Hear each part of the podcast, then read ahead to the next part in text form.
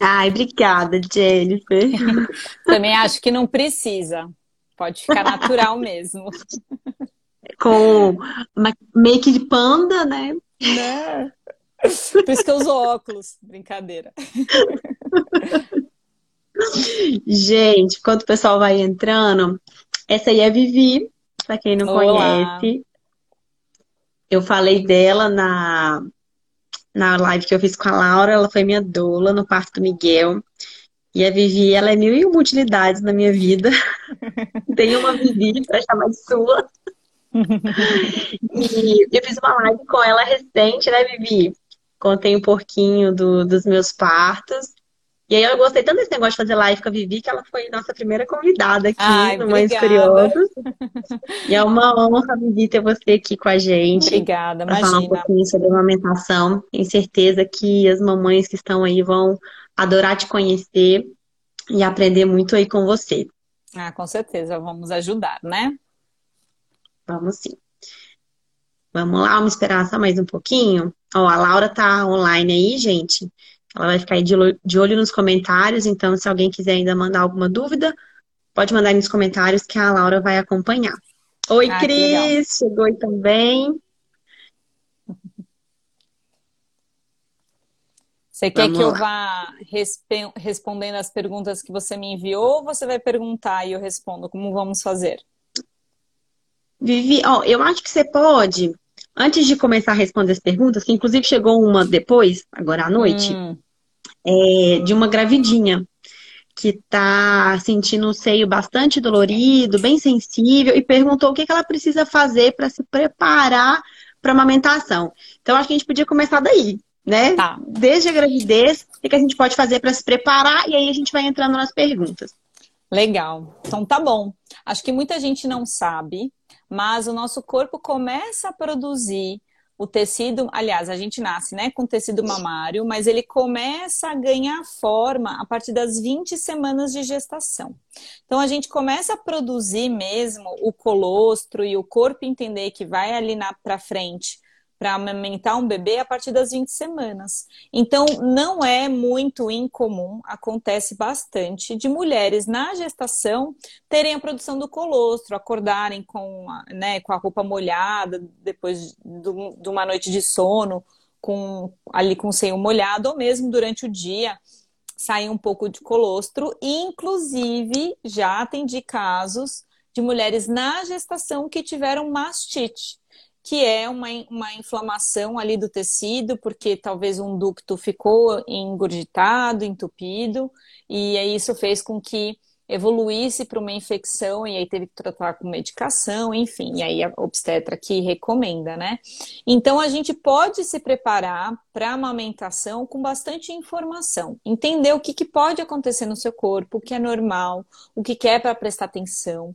Então a mulher precisa se olhar muito, se observar, observar suas mamas, ver se elas estão crescendo, se elas estão com o aspecto normal, se está saindo uma secreção, se ela é compatível com um colostro, né? E se ela perceber que tem alguma alteração ali, sempre procurar um, uma opinião profissional. O que a gente não deve fazer é faz, tentar preparar o seio, porque não tem muito o que preparar né? Então, na verdade, tinha-se a ideia que precisava fazer coisas abrasivas para deixar a pele mais firme, para evitar o machucado.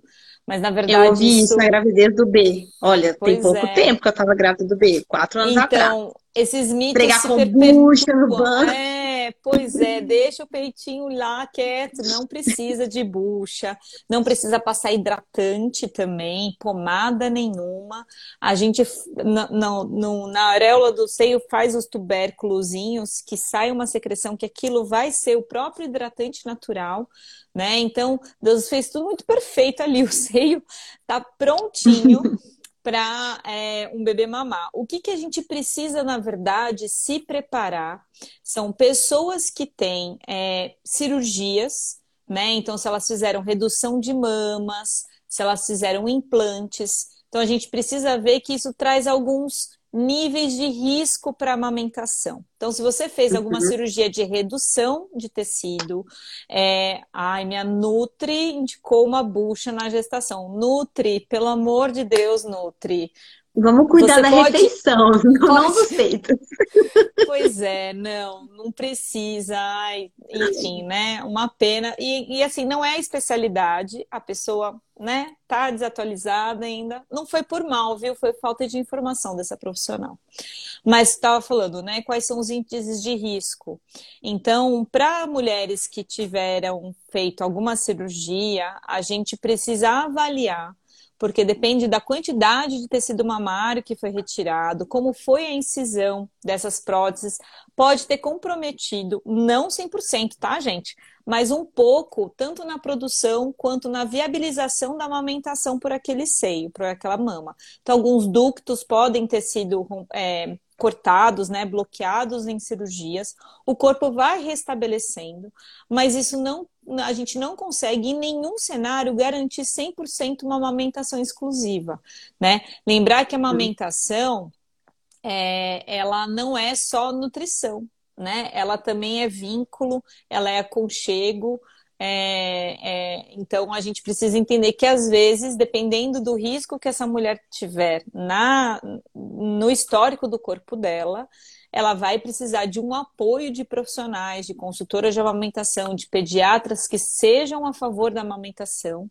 para às vezes ter algum pro, protocolos de hiperestimulação, de reserva de leite, né, fazer estoque desde o início mesmo, por conta dessas intervenções que podem impactar, tá bom?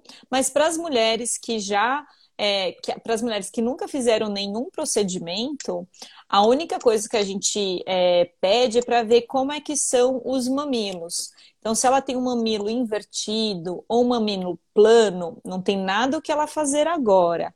Mas é interessante ela ter o acompanhamento de uma profissional bem no início da amamentação para ajustar com pega. A gente tem alguns acessórios que ajudam a protusar o bico para facilitar nessa pega. Não adianta fazer isso antes, porque quem vai colocar é, o bico bem elástico vai ser a sucção do bebê. A gente não consegue fazer isso antes. Então, é, é só para você se olhar né? Então, na gestação, a gente precisa se olhar, ver, e se você acha que tem alguma coisa ali que talvez precise de um apoio profissional, você busque para fazer um pré-natal de amamentação, ou com consultora, ou com pediatra que seja. Tem muitos pediatras que são a favor da amamentação, que fazem o um curso de consultoria de amamentação para apoiarem e auxiliar essas pessoas na amamentação. Legal, legal. Vivi, então, se preparou ali, se informou durante a gravidez, né? Cuidou direitinho do corpo, leu bastante, tá super informada. Mas a gente sabe que só isso na gravidez não é suficiente, porque na hora do vamos ver, chegam as dúvidas, vem ali, né, a, a descoberta, porque a gente está aprendendo, né, a amamentar. É uma coisa que é natural, no sentido de que é da nossa natureza, mas não é tão instintivo assim, né? Pôr o peito para fora, bota o neném e pronto, tudo flui não. lindamente. A gente tem as dificuldades, principalmente no início, com o recém-nascido, né? E assim, você como consultora de amamentação, é, quais as maiores queixas assim que você vê em relação ao RN? E aí, já pegando um pouquinho do gancho das perguntas que eu já tinha te encaminhado é, de quem tá aí nesse comecinho aí, tendo umas dificuldades com o bebezinho piquitito em casa. Olha, é, o que é mais difícil mesmo é a, a, a, mulher ali no seu purpério, né, entender que o bebê precisa dela muitas vezes e que bebê chora e que não é só a amamentação, mas é o comportamento daquele recém-nascido que a única forma dele se comunicar é através do choro. E aí muitos pitacos remetem que é fome, né? Então aquele bebê tá com fome e aí ela acha que o leite dela é fraco e aí começa uma cascata de sentimentos, inseguranças em relação a isso, porque ela não tem leite ainda, porque né, a gente sabe que o corpo produz colostro E a partir do momento que o bebê nasce, né, que a placenta sai, que o corpo entende, opa, precisamos produzir o leite maduro. Isso, uhum. isso já é em torno de três a cinco dias após o nascimento do bebê. Acontece uma coisa que se chama apojadura, que é a descida do leite. Então, assim, são, in, são, são acontecimentos que a mulher precisa ficar de olho. Então, se ela não teve uma apojadura, é sinal que alguma coisa não está caminhando bem na, na, amamentação dela. E a gente tem que entender que a amamentação não é instintiva. Né? Muito se fala do parto, de você sentir o seu corpo, se movimentar, respirar, que a mulher né, que se conecta com o seu corpo, ela consegue parir, tudo. E, na verdade, tudo tem os, as suas exceções.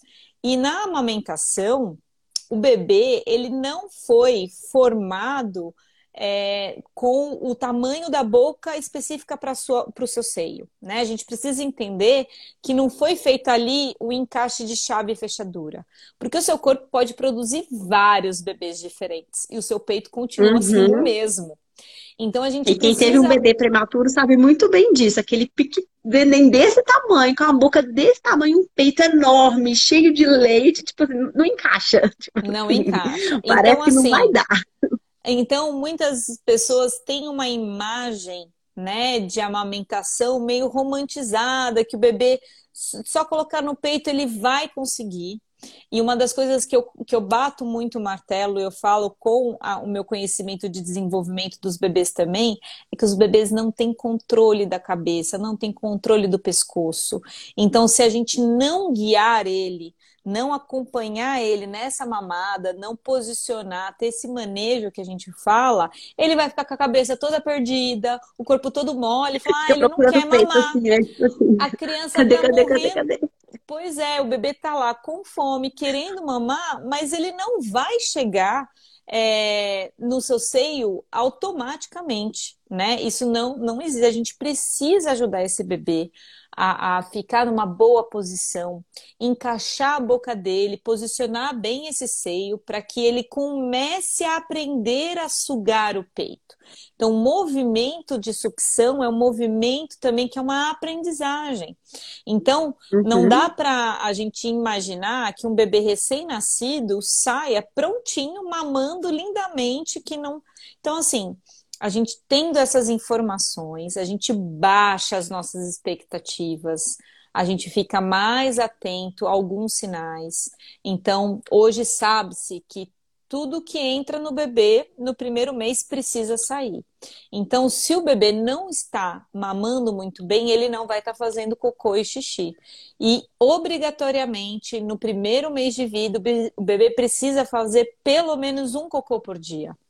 Então, se ele não está fazendo, é um sinal que aquele recém-nascido não está sendo bem nutrido, né? Após uhum. o primeiro mês de vida, vai é, a, o sistema digestório do bebê vai tendo mais flora intestinal, absorvendo melhor esse leite, e aí o bebê acaba pulando dias de fazer cocô, acaba que ele não faz tanto, mas primeiro, os primeiros 30 dias é uma regra obrigatória.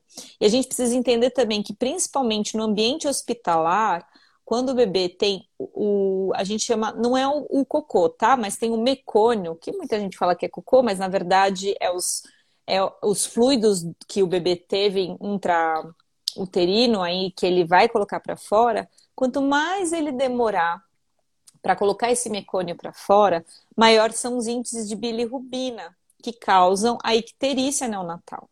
Então, se eu sei que a icterícia neonatal está associada ao índice de alto mecônio no intestino, eu preciso estimular esse bebê a mamar bastante, né? Então, com colostro mesmo.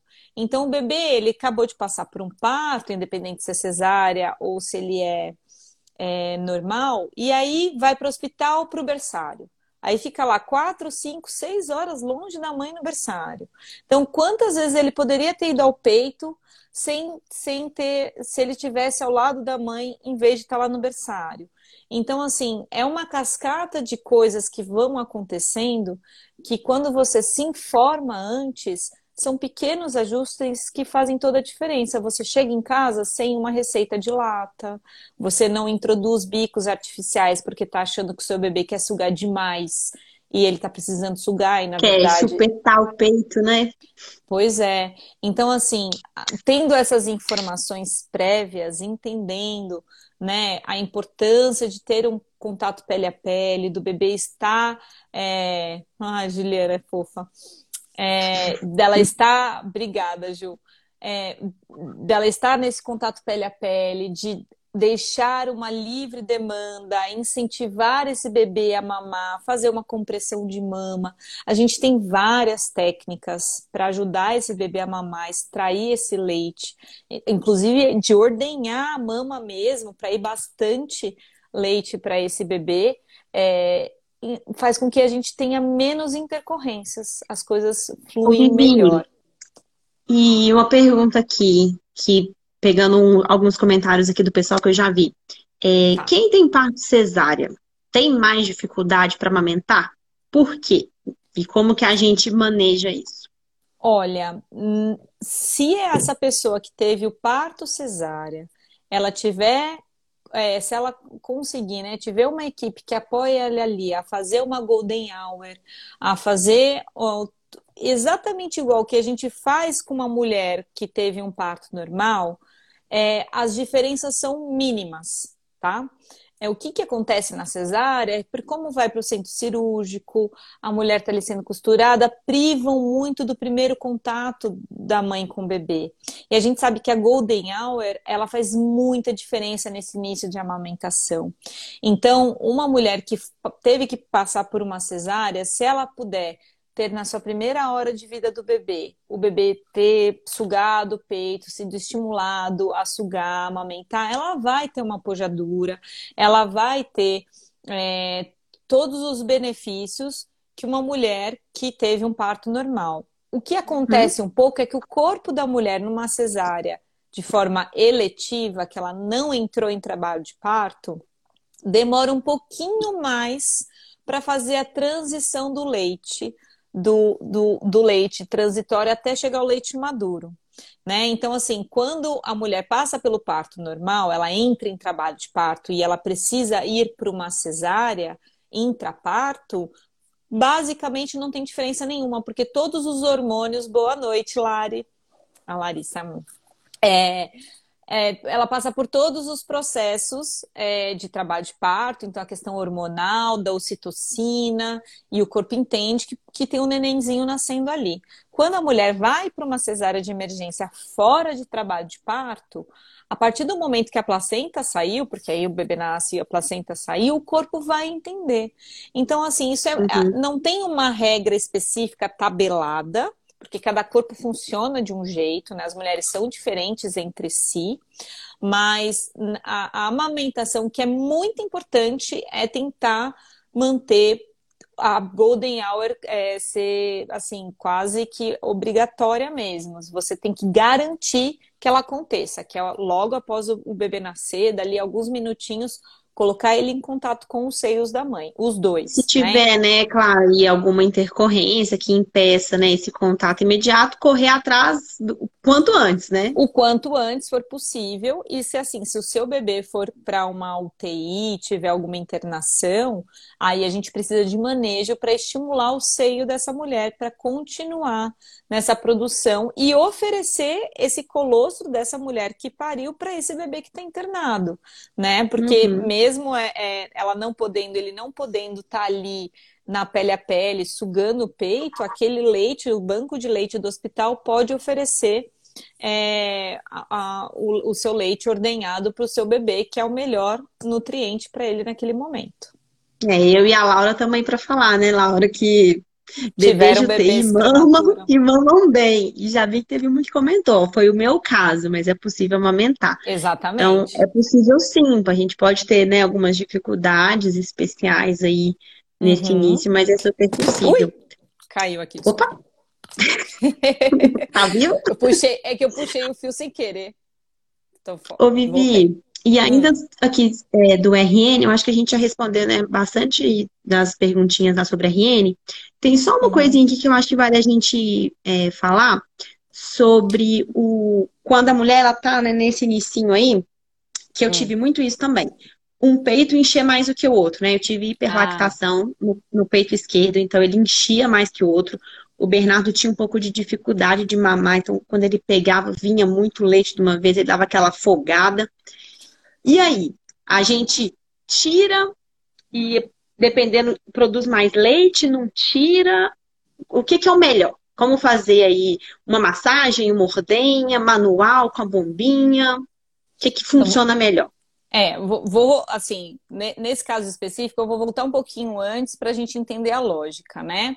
É, tá. Quanto mais a gente estimular a mama, mais ela vai entender que a demanda dela precisa aumentar. Então, para pessoas que têm dificuldade de amamentação, de baixa produção, a gente usa as bombas elétricas para aumentar essa produção. E elas fazem isso, o corpo entende essa demanda. Então, quando a gente tira leite com bomba elétrica, isso pode causar um, um, um, um sinal para o seu corpo que você precisa aumentar a produção. Então, quando eu tenho uma mama que já é, ela já está com a, a, produção aumentada, eu preciso aliviar o peso dessa mama para esse leite não engurgitar, não trazer uma mastite, não ficar ali é, preso nos ductos, né? Porque o corpo produz muito mais do que a gente precisa no início da vida do bebê, né? Meio desregulado.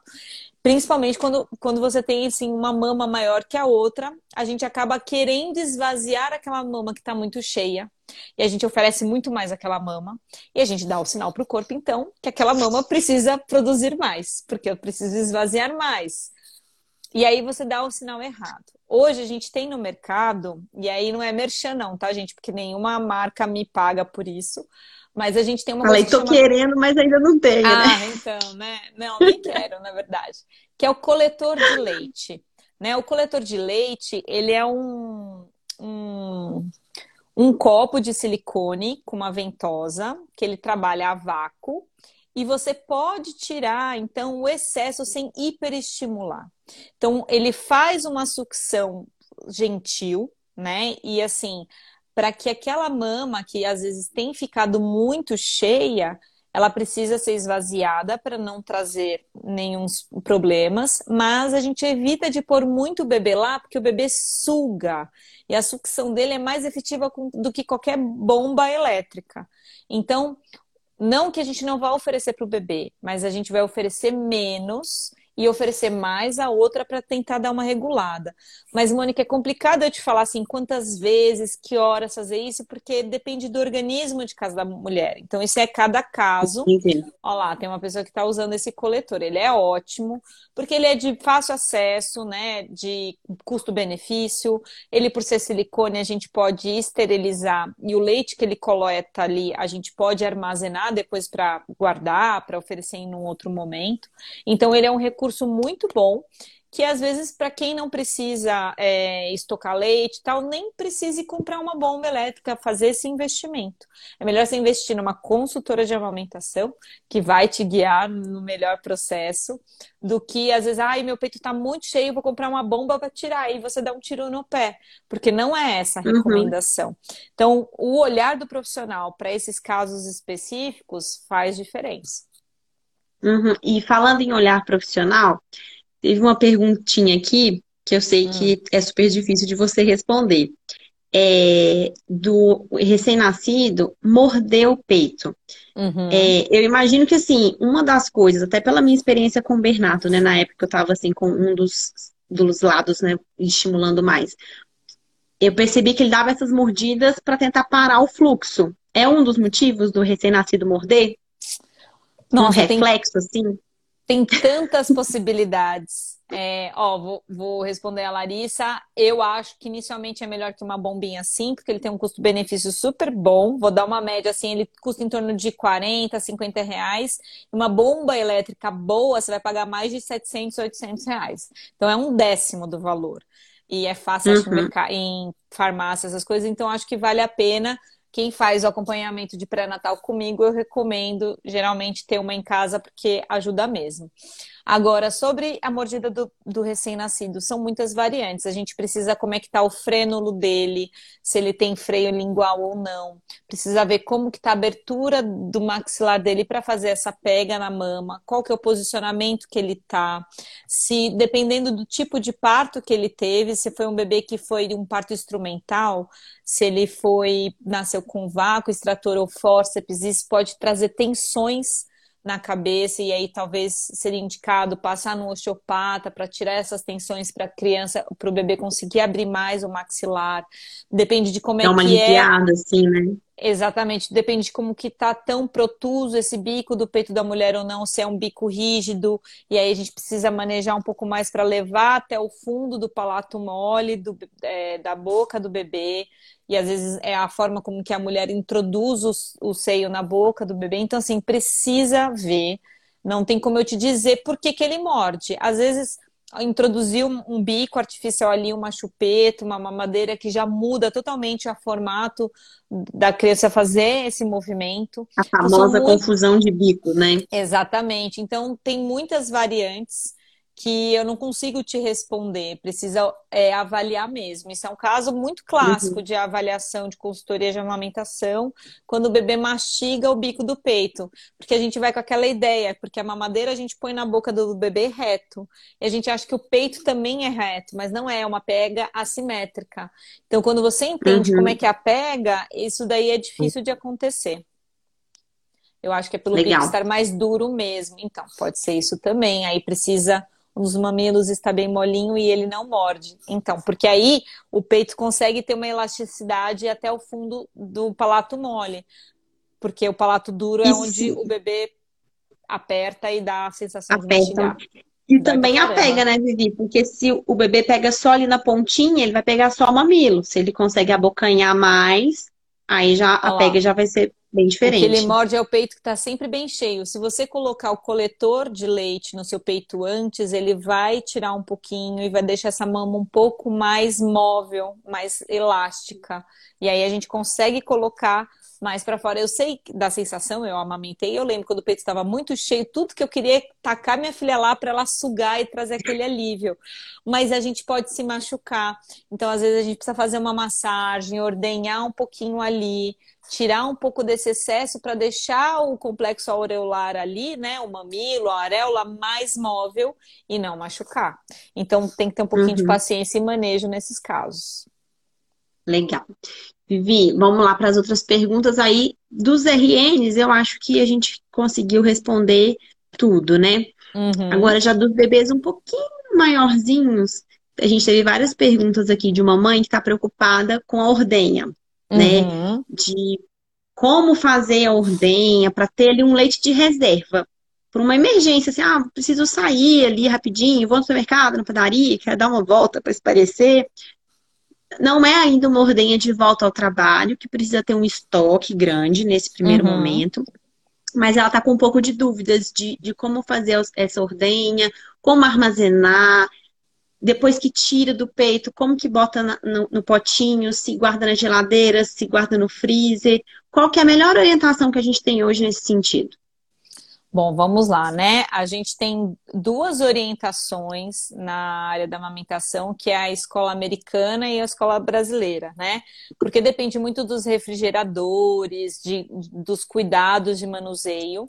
Eu vou falar que a brasileira, que é o que traz mais segurança para gente, que são uma data de validade um pouco menor, mas que garante que aquele leite não vai estar contaminado, que você não vai é, pôr seu bebê em risco, né? Então a gente sabe que um leite ordenhado guardado em um recipiente estéreo, então, ou um saquinho de armazenamento de leite que nunca foi utilizado e que ele é descartável, ou potes de vidro com tampa de plástico, é, que eles podem ser fervidos e esterilizados.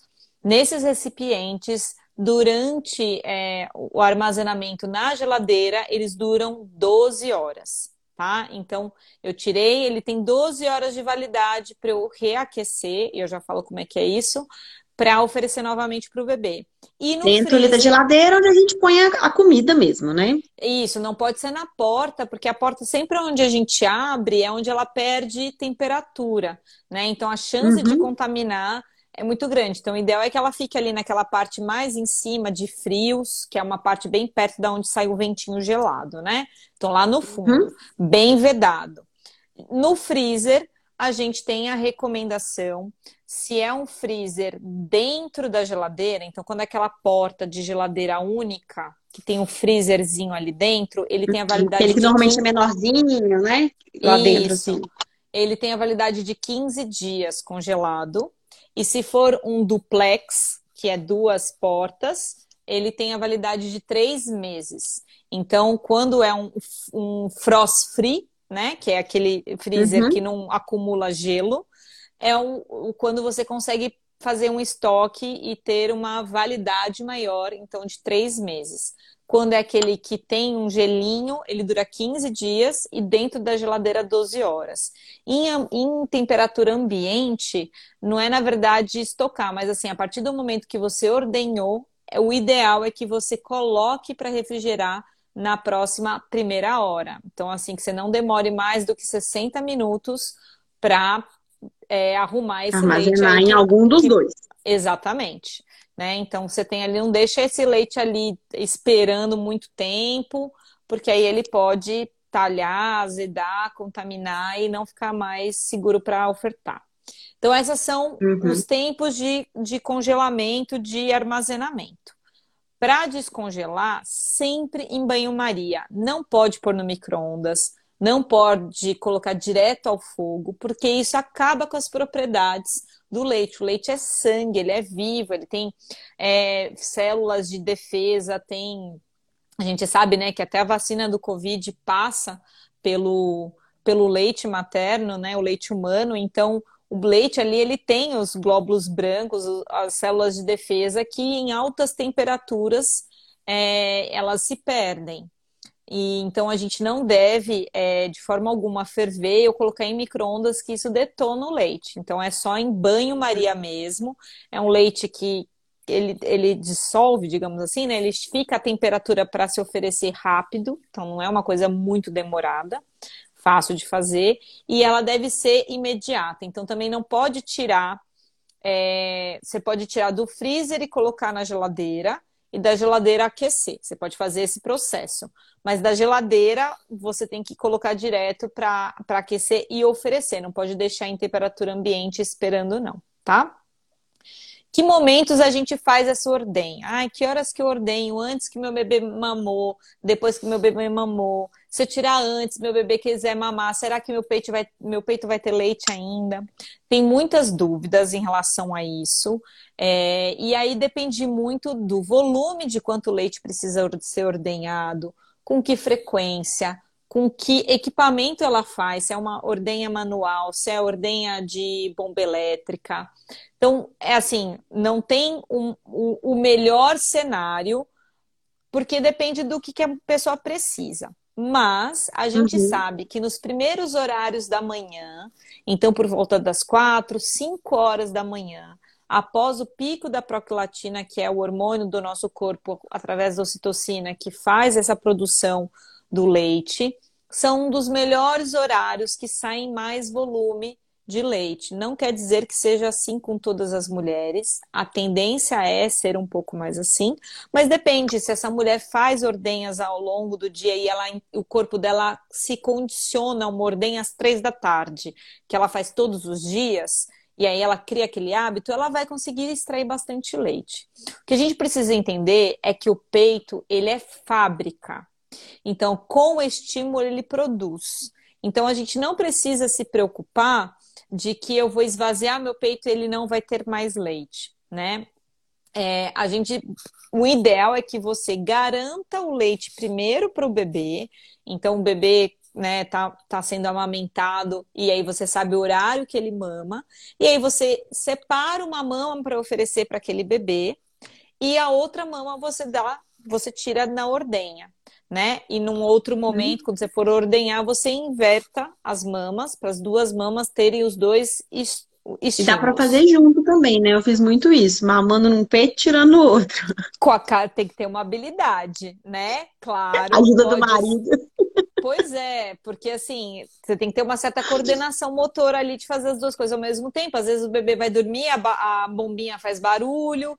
Então, assim, não precisa ser ajuda, porque a ejeção de leite ele acontece ao mesmo tempo principalmente quando os bebês é um pouco menores, então até uns dois, três meses, quando você o bebê começa a mamar num peito, o outro começa a jorrar leite, né? E a gente não quer perder.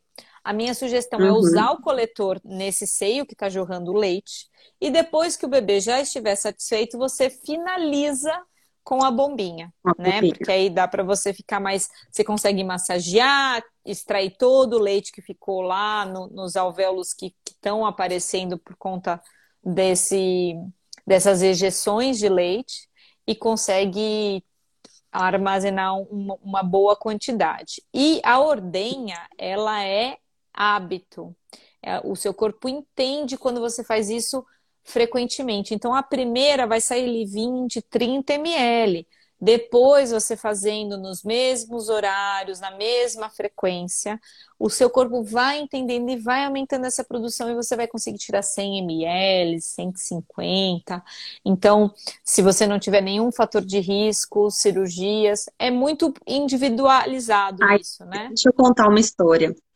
Quando o B nasceu, ele ficou na UTI, ficou 11 dias na UTI, para quem não sabe. E ele nasceu na, na madrugada de quinta-feira, de quarta para quinta, né? Então, na quinta-feira, é, eu passei, né, dia no quarto, né? Aí a enfermeira falou: olha, você pode ir no lactário, lá é, eles vão te passar todas as orientações para você tirar o leite, o seu leite vai ser oferecido para ele, né? Enquanto isso, ele vai receber o leite materno do banco e tal. Só que para a primeira visita, você tem um horário específico para ir. Então, na quinta eu não consegui ir, porque eu já tinha passado desse horário. Então, eu só fui no lactário na sexta. Aí, fui na sexta-feira de manhã. E aí, a, a, enfermeira foi, me passou todas as orientações, explicou direitinho tudo que eu tinha que fazer, passo a passo, me mostrou onde estavam as coisas e foi me ajudar a tirar. Aí, todo empolgado, né? Tipo assim, vou arrasar aqui, vou encher essa mamadeira aqui de leite vou mandar lá pra cima pra UTI, meu filho vai encher a pança com meu leite, né? Toda poderosa, né? Um dia pós-parto. E aí fui, peguei a bombinha, botei a bombinha, tá lá, chup, chup, chup, chup, negócio lá fazendo um barulhinho. E era aquela bombinha hospitalar, que é mais forte que as bombinhas que a gente é. tem em é. casa, né? E eu olhava para baixo assim, não saía, acho que nem vento. E aí eu olhava pro outro. Aí, aí tinha toda uma técnica, né, que elas pediam para fazer, principalmente no comecinho, né? Um tempinho de um lado, um tempinho do outro, um tempinho de um lado, um tempinho do outro. Massagear. É, massagear e tal. E aí eu fiz todo o tempo que, que ela pediu para fazer, né? Na, ainda mais essa primeira vez, ela pediu com bastante cuidado, né? Não saiu nada, nenhuma gota, nenhuma gotinha de nada, assim, ó, passou, nem sujou a mamadeira do negócio. o potinho, né? Não a mamadeira, não, o potinho. E aí ela foi, assim, na maior classe, né? Aí, quando você acabar de ordenhar, você vai pegar aqui a etiqueta, vai colocar aqui no potinho com seu nome, tem o nome do seu bebê. Aí eu olhei assim, né? Tipo assim, não tem nada aí, moça, pra que, que você vai fazer isso? Mas ela seguiu o protocolo. E aí você vai vir aqui no caderninho para anotar, né? O, o, seu pote, né? Seu nome, que é o que vai ir para o seu bebê.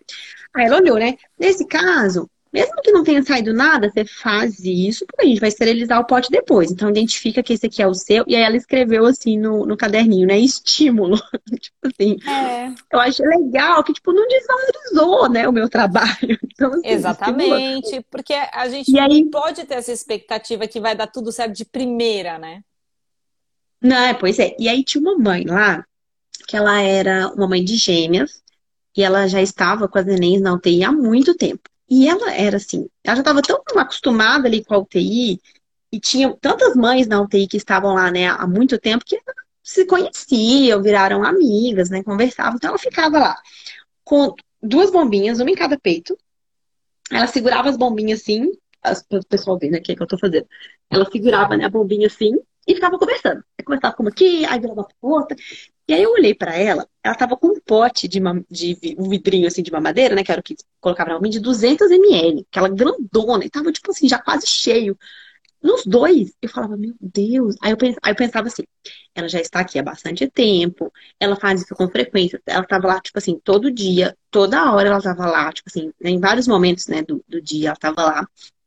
Então, assim, é uma questão de estímulo, né? Como você falou, o peito é fábrica, ele vai fabricar conforme a gente estimular, né? Exatamente. E, e o bebê não vai ficar sem, a gente pode tirar que vai ter leite pro bebê, o corpo vai continuar fazendo, né? E para quem precisar, é, de fazer um estoque, né? A gente que às vezes volta a trabalhar, mesmo quando é nem muito novinho, a gente sabe que, é, infelizmente, a realidade do nosso país né, não permite uma licença maternidade tão longa, né? E para quem é muitas vezes também, né? Que né? às vezes precisa fazer algumas coisas, então eu vejo, eu tenho é, é. médicas, né? Então. É, que voltaram a atender e às vezes levam o bebê e faz estoque para deixar e essa é a então, assim, realidade, assim, né? É possível. A gente é dá conta, né? puxado. né? O, o, corpo, o corpo consegue produzir. A gente precisa, acho que a gente precisa confiar no, no poder do, do nosso corpo de, de dar conta do recado, né? Sim. Se a gente tiver apoio, se a gente tiver orientação, suporte, eu é. tenho certeza é que, que a gente É difícil a gente aconselhar sim. a pessoa a fazer isso sozinha, porque às vezes ela pode se machucar, porque, por exemplo, a bombinha, o ideal é que tenha um bocal do tamanho do diâmetro do seu mamilo. Então, quando a gente compra uma bombinha elétrica, ela vem com um tamanho só. E esse é um acessório que você pode comprar de outros tamanhos. Isso não traz traumas, né, para o seu mamilo. Então, assim, tem informação, né? Tem pessoas que podem uhum. ajudar. Então, acho que a pessoa ela precisa assim, já que vai investir, investe na informação para trilhar um bom, um bom caminho, para você não ter desperdícios, para você não criar expectativas que você não, não vá atingir. Né? Então, um, um profissional consegue olhar ali como é que está a sua mama, qual é a sua necessidade, trilhar um plano de ação encaixado que vai economizar, porque quando você tem neném, você não tem mais tempo para nada, você não tem tempo para pensar no almoço de amanhã, você está ali fazendo no batidão. Então, ter alguém que chega com tudo mastigado, um plano de ação prontinho, falando você vai fazer isso essa hora, isso essa hora, isso essa hora, vale muito a pena, né? Do que você ficar buscando textos, tutoriais, coisas difíceis uhum. que às vezes a pessoa pode piorar a situação em vez de ajudar. Uhum. Vivi, é, eu acho que a gente respondeu tudo. É, menina, se tiver ficado alguma perguntinha sem responder, a gente manda por escrito depois. É, ou a Vivi faz um videozinho aí para nós, já comprometendo a Vivi. Não, Tem bem, só uma pergunta que uma mãe mandou aqui, bem no inicinho, quando a gente estava falando ainda da gravidez, do, do seio ficar sensível. Uhum. A Carla perguntou o seguinte: a pergunta dela sumiu aqui para mim, mas eu li na hora. É, ela já desmamou, pelo que eu entendi, já tem um ano que ela desmamou. Mas ah, ela falou que, que ainda sente um pouco de sensibilidade. Isso é normal de acontecer? O que, que ela. Se ela precisa avaliar isso com alguém? Como é que é essa questão dessa sensibilidade que pode ficar aí ainda depois de um tempo? É, na verdade, é sempre bom fazer uma avaliação, porque geralmente quando o corpo para de produzir, né, assim, a mama ela vai retornando ao normal que ela era antes da gestação, né? Então, assim, inclusive dependendo da idade da pessoa e como que é a condição de colágeno nela, o peito, o bico do peito, ele fica mais firme novamente, né? Não fica tão elástico e tão protuso quanto ele é durante a amamentação. Então, se ela sente sensibilidade, precisa ver é, de que nível é essa sensibilidade, se não é uma nova gestação que está aparecendo por aí, porque um dos indicativos de uma nova gestação é a sensibilidade no seio, mas se não for, acho que uma ginecologista é, que é mastologista também consegue avaliar e ver. É, na verdade, a, a, depois de uns seis meses, é, é para as mamas não estar sentindo mais nada. A gente tem esse período, mas uhum. ela pode ser uma pessoa sensível. Então, eu não consigo dizer. Tem aqui uma pergunta que eu, que eu lembro que tinha é, lido, que eu queria avisar, é, falar, que era sobre se o leite materno dá cólica no bebê. Então, é, tem gente que acha ah, que o ah, bebê tem cólica e na verdade a gente precisa ver como é que tá essa pega. Se é um bebê bem recém-nascido, bem pequenininho, não tem cólica. as cólicas elas vão aparecer, né? A disquesia é, abdominal do bebê, intestinal e cólica, elas vão aparecer a partir de seis semanas de vida.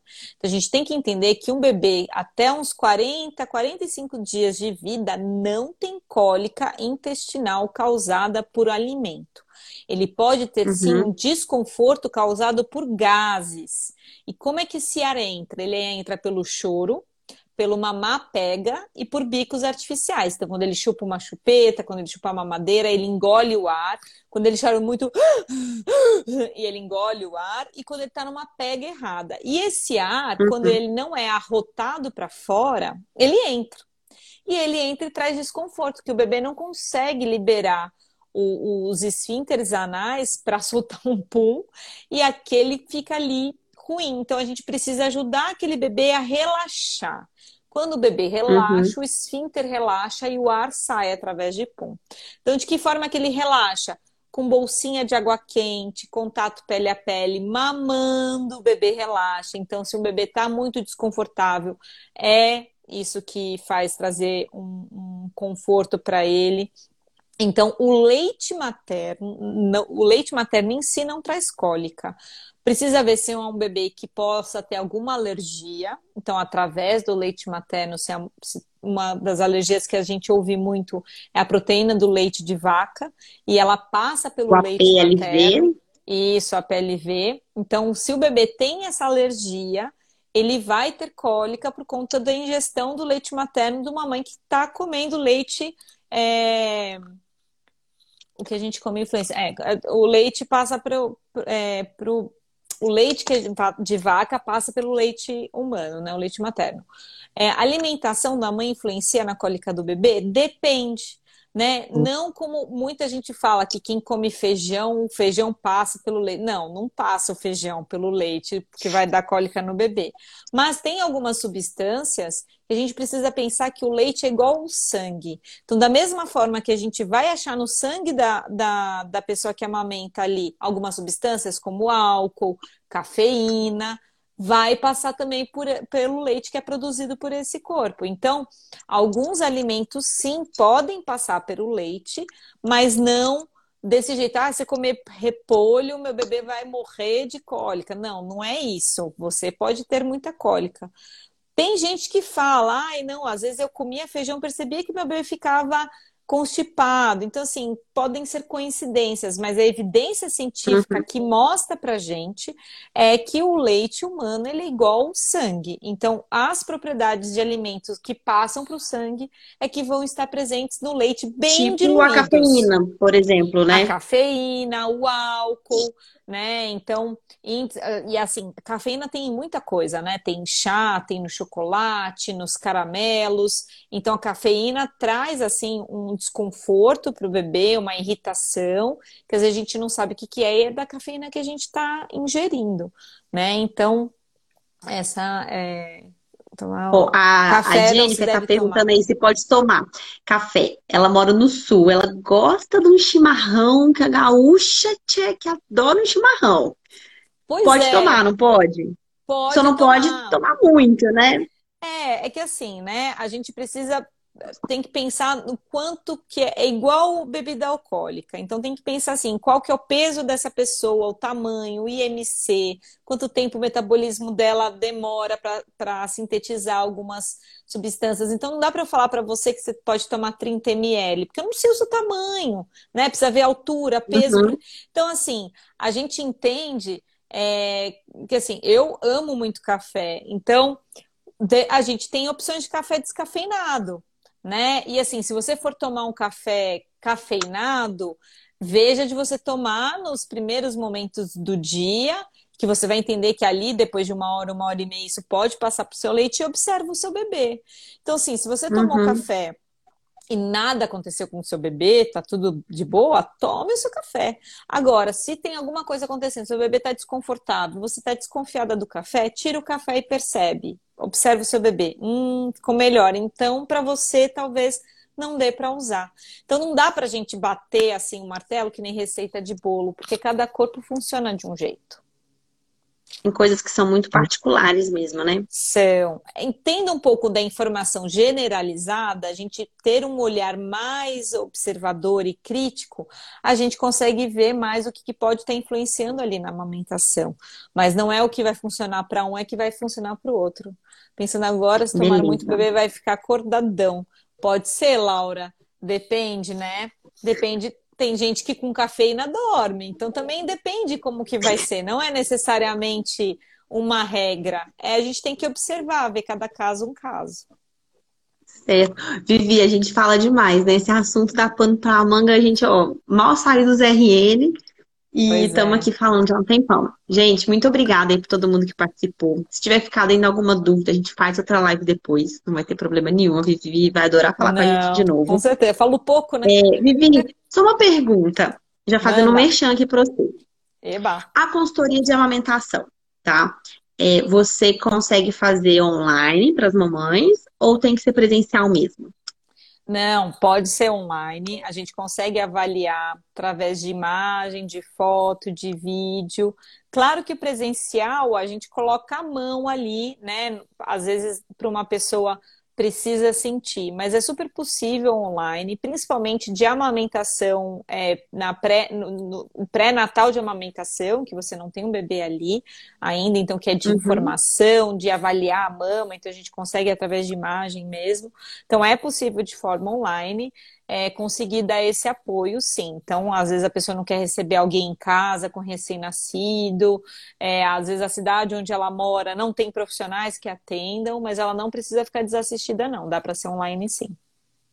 Gente, recomendo a Vivi, se alguém quiser, pode chamar ela, que eu, ó, de olho fechado, assim, ó. pode chamar com a Vivi. obrigada, Elane, tá prazer. Obrigada, gente, muito obrigada. É, Gente, que... ó, nós vamos salvar a live, deixar salva aí no perfil, pode compartilhar com as outras mães. E se tiverem mais dúvidas, como eu falei, manda aí pra gente que, que a gente programa uma outra live mais pra frente, com outros assuntos, com os bebês maiores. Ter com certeza muito assunto pra gente falar. Com Vivi, certeza. muito obrigada. Obrigada pela a vocês, sua disponibilidade. Gente. Parabéns pelo gente. conteúdo, tá ótimo. Obrigada. Ordenhar a segurança da qualidade. E é isso, meninas. Obrigada mesmo. Acho que a gente consegue ajudar bastante pessoas, né, mulheres, a, a viver a maternidade de uma forma mais leve e consciente. Com certeza. Então, beijo, gente. Boa noite. Beijo, Até a noite. próxima. Até. Tudo Tchau, bom, Vivi. gente. Tchau.